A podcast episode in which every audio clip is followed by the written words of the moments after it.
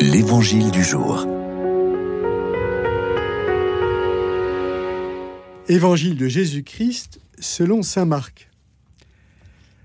En ce temps-là, dans son enseignement, Jésus disait Méfiez-vous des scribes qui tiennent à se promener en vêtements d'apparat et qui aiment les salutations sur les places publiques, les sièges d'honneur dans les synagogues et les places d'honneur dans les dîners.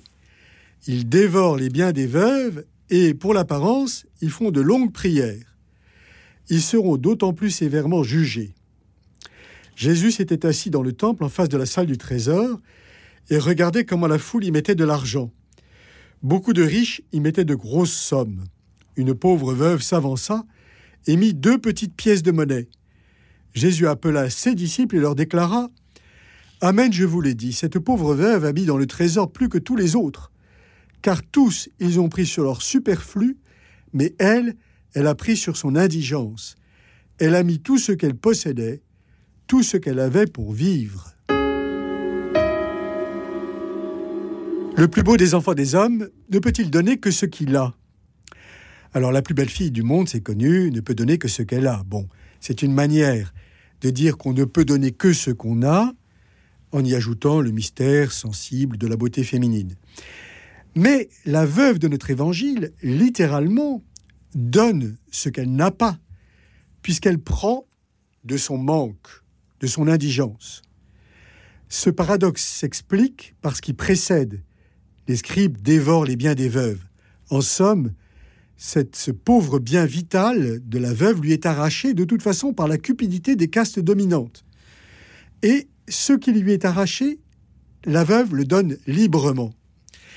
C'est en cela que nous sommes encore dans, un présage de ce qui va arriver à Jésus à l'heure où il se rend à Jérusalem, où il va rendre son suprême témoignage. Comme la veuve, Jésus va faire de sa vie qui lui sera arrachée un don libre à Dieu son Père, par amour pour les hommes qu'il sauvera ainsi. Donc nous touchons le point le plus dur, le plus obscur, le plus central de notre foi, le rejet, la mise au supplice et la mort de Jésus sont l'œuvre de ses ennemis sous l'empire du diable, l'adversaire de Dieu et les hommes, mais en fait c'est le don libre que fait de soi le Fils de Dieu. Et la veuve est prophète de ce que va accomplir le Fils.